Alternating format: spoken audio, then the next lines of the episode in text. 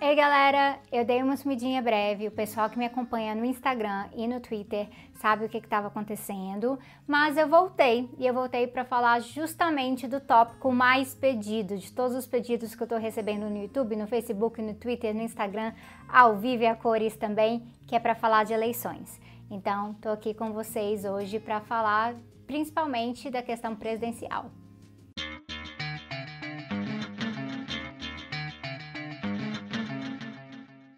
Esse é um vídeo sem roteiro de pesquisa, eu não estou trazendo nenhum conceito especial dessa vez. Eu quero conversar diretamente com vocês, então é aquele vídeo mais leve, estilo vlog, que eu faço aqui de vez em quando.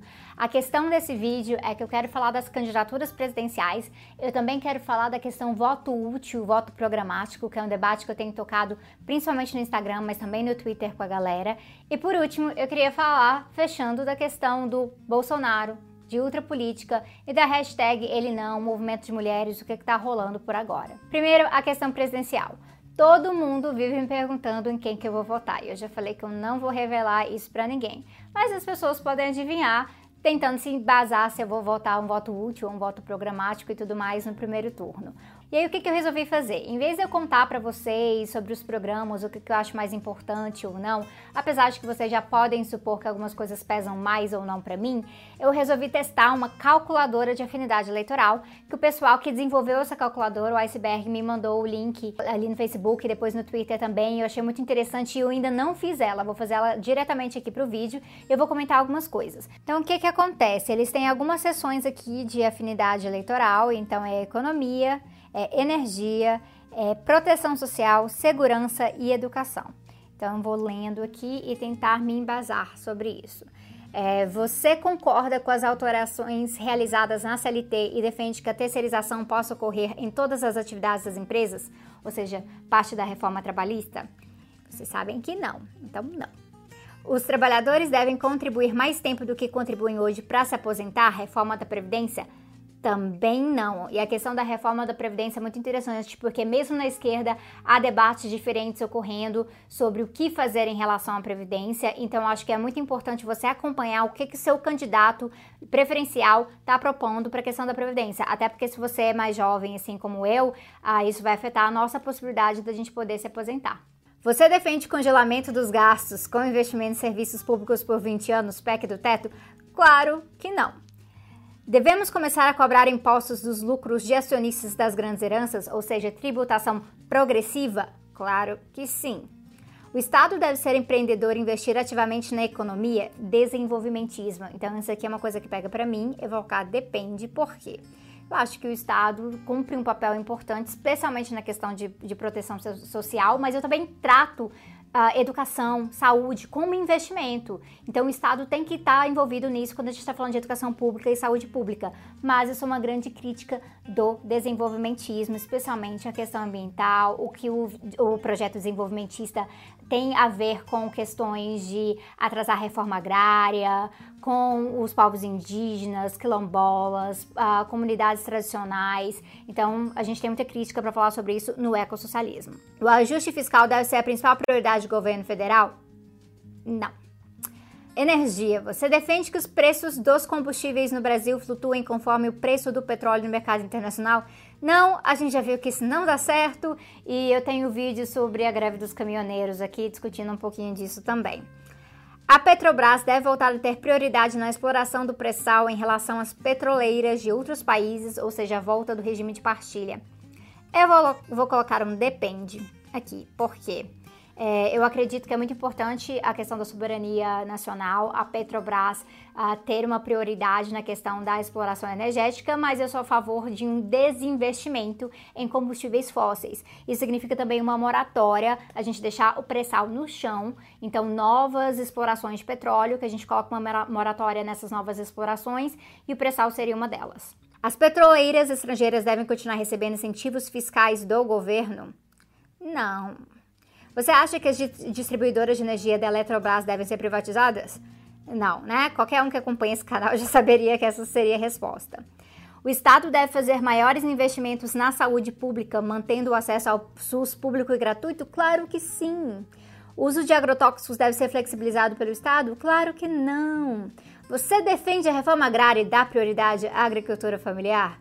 Isso vocês já estão careca de saber aqui no canal, né? Então, inclusive, eu recomendo quem ainda não assistiu o nosso vídeo com o MST sobre alimentos sem veneno, comunidade sustenta agricultura, recomendo dar uma olhada.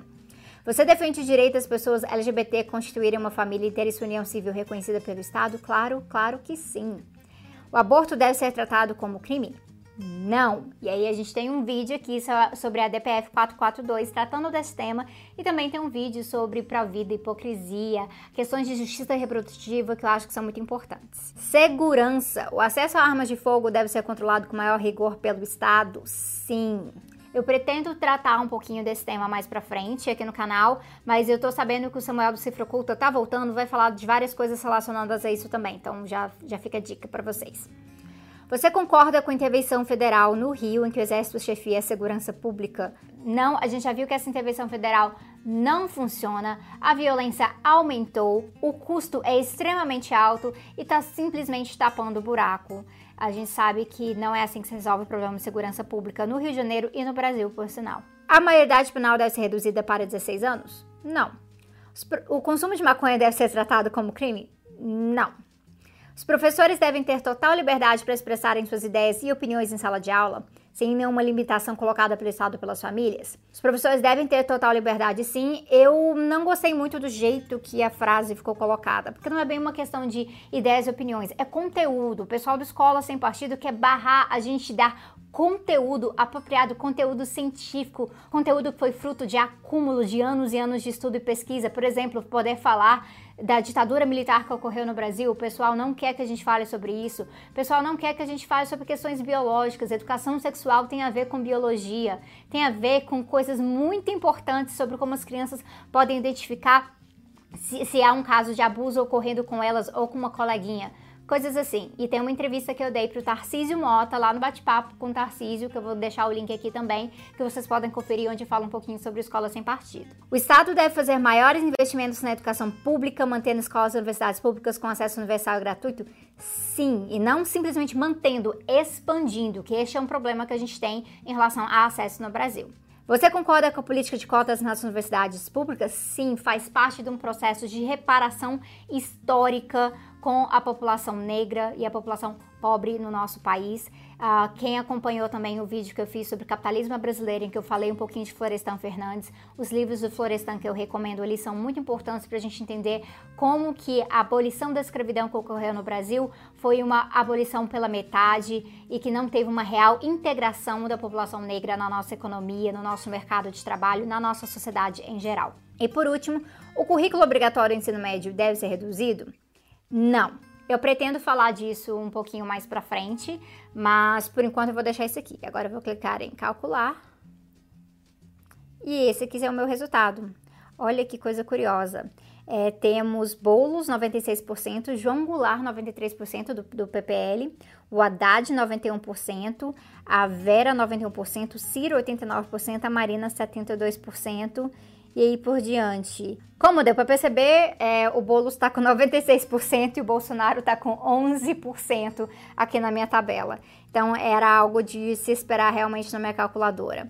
O que, que essa calculadora acaba falando pra gente? Ela mostra onde é que está a minha afinidade programática nesses eixos programas de governo dessas pessoas às vezes vão ter muito, muito mais páginas e muito mais coisa. Por exemplo, tem coisas que são importantes para mim, como a questão dos animais, que não não estava aqui nas perguntas e também não está no programa de todo mundo. Então você tem que ir atrás, você tem que perguntar. É, o, no programa do Guilherme Boulos, por exemplo, não entrou a questão dos animais ali no programa, mas ativistas de direitos animais pararam ele um dia desses antes do debate, perguntaram, ele falou que dá apoio para a causa. Então, é, de vez em quando é importante a gente checar também diretamente com os candidatos, mandar perguntas para saber coisas que não estão no programa.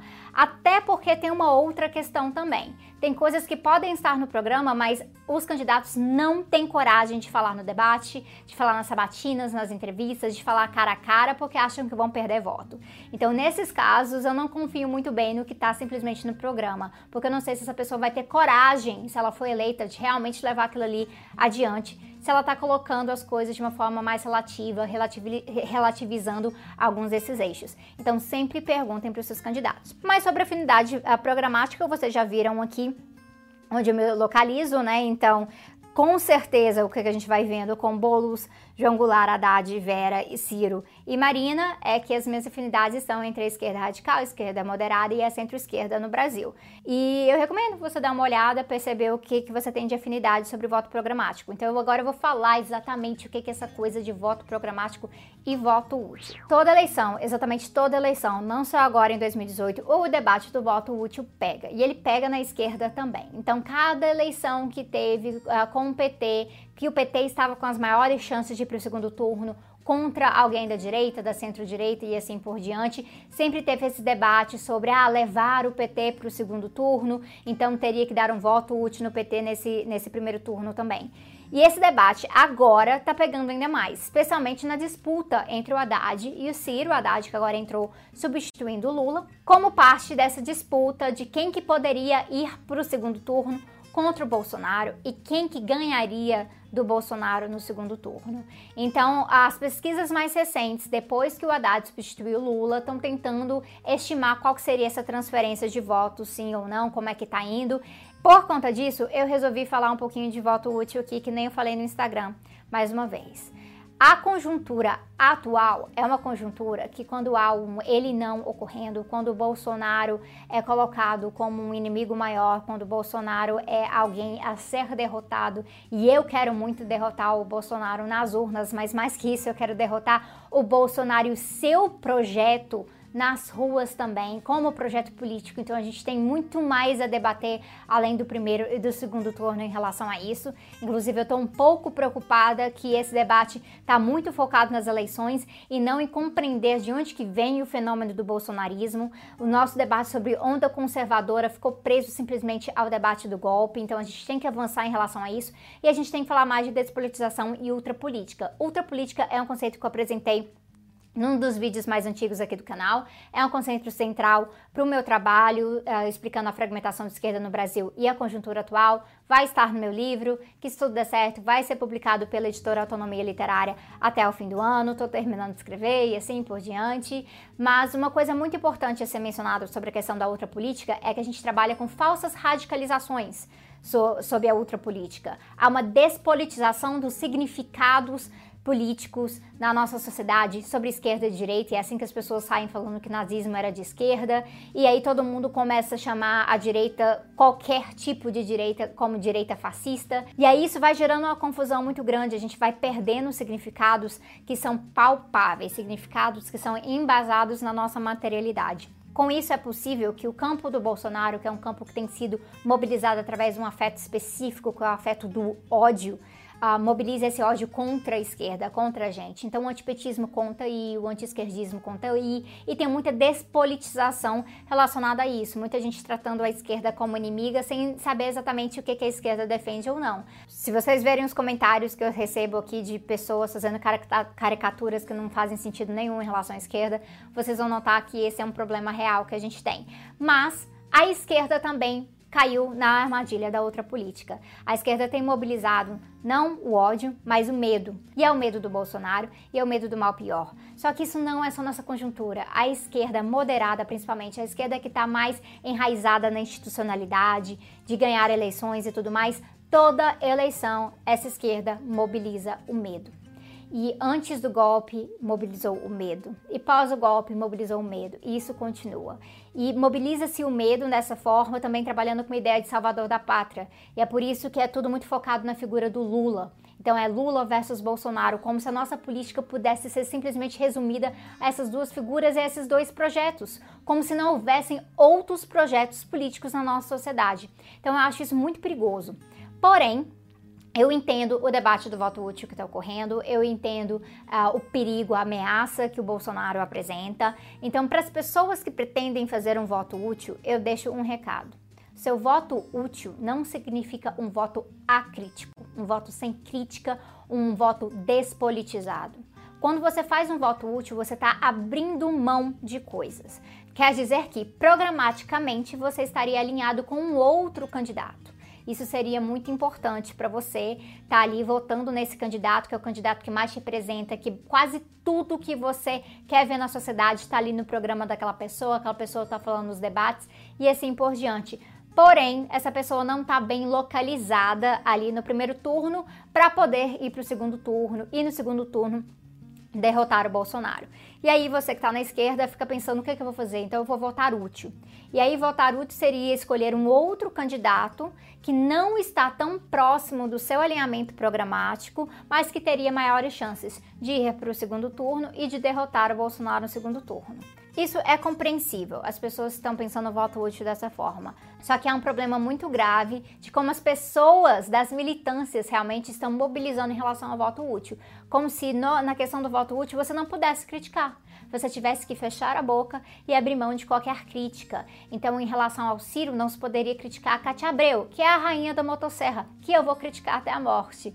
E em relação ao Haddad e ao projeto petista, a gente não puder, pudesse criticar a relação da conciliação de classes e as movimentações que a gente tem visto na própria campanha em relação a acenar para o mercado, dizer que está tudo bem. Esse tipo de tática, isso precisa ser criticado realmente, porque se você vai fazer um voto útil nessas pessoas, e agora que o Haddad tem crescido nas pesquisas, ele está crescendo como opção de voto útil também, não só o Ciro ou a Marina, então o que que acontece? Você deve fazer sim o seu voto útil, se é isso que você acredita, mas você não deve abrir mão de criticar critique e cobre, porque se você vai ser eleitor dessa pessoa, isso é um ônus para você. você. Você vai ter que criticar sim, você vai ter que ajudar a mobilizar, você vai ter que ir para a rua, porque nós não podemos ser meros eleitores que colocamos o nosso voto ali na urna e a gente larga para trás e esquece e lembra depois daqui quatro anos. Tem que cobrar e para cobrar a gente tem que conhecer quem são essas pessoas, uh, quais são os projetos que elas defendem, quem que está envolvido. Se tem uma coisa que a gente aprendeu com a relação Dilma-Temer é que vice é sim muito importante, então estar conversando sobre essas coisas e aí sim fazer um voto útil que seja um voto útil consciente, um voto útil que você sabe do que, que você está abrindo mão naquele momento, porque você está visando ali derrotar o Bolsonaro. Então faça isso, se você for fazer voto útil, faça isso de forma consciente e cobre do seu candidato em relação a isso. Agora, se você for fazer um voto programático, trabalhar com uma tabelinha essa como a do iceberg, é muito importante para você entender como é que você está alinhado em relação ao seu candidato. E o primeiro turno é quando você realmente vota em quem você quer. Uh, no primeiro turno, se você já está votando em alguém que não é aquela pessoa que você não quer de jeito nenhum, você já está ajudando a tirar voto daquela pessoa. Claro. Então, assim, um, uma questão que ocorre hoje é que provavelmente um segundo turno seria entre o Bolsonaro e o, o Ciro ou Bolsonaro e o Haddad. Mas você poderia votar no primeiro turno em quem realmente te apetece. Pode ser o Boulos, pode ser a Vera, pode ser a Marina. Então, você tem essa oportunidade de fazer o seu voto programático. E o voto programático, ele conta também. Muita gente fala, ah, não, é, essa pessoa não tem chance de ir para o segundo turno, então você estaria jogando o seu voto fora. Isso é uma mentira. O voto programático, ele é um voto de confiança naquele projeto político.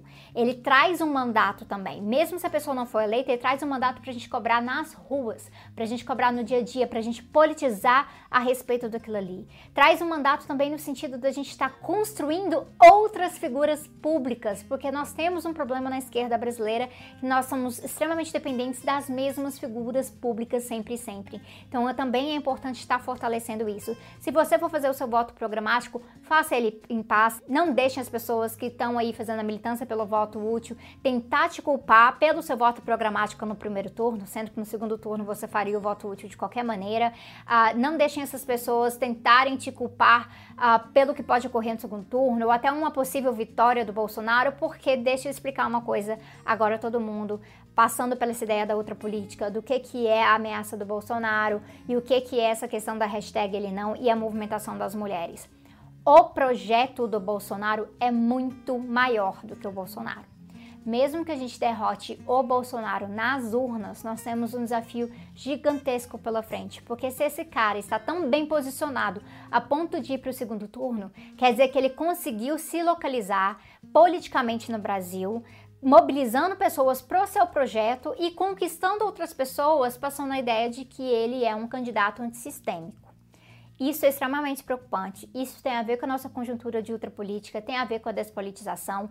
E repolitizar essa conjuntura é parte do dever de todos nós na esquerda. E não só quem vota útil ou quem vota programaticamente ou até quem não vota. Repolitizar é um dever de todos aqui, porque nós não vamos conseguir derrotar o projeto Bolsonaro mesmo se foi eleito Ciro ou se foi eleito Haddad, se foi eleito Alckmin no segundo turno.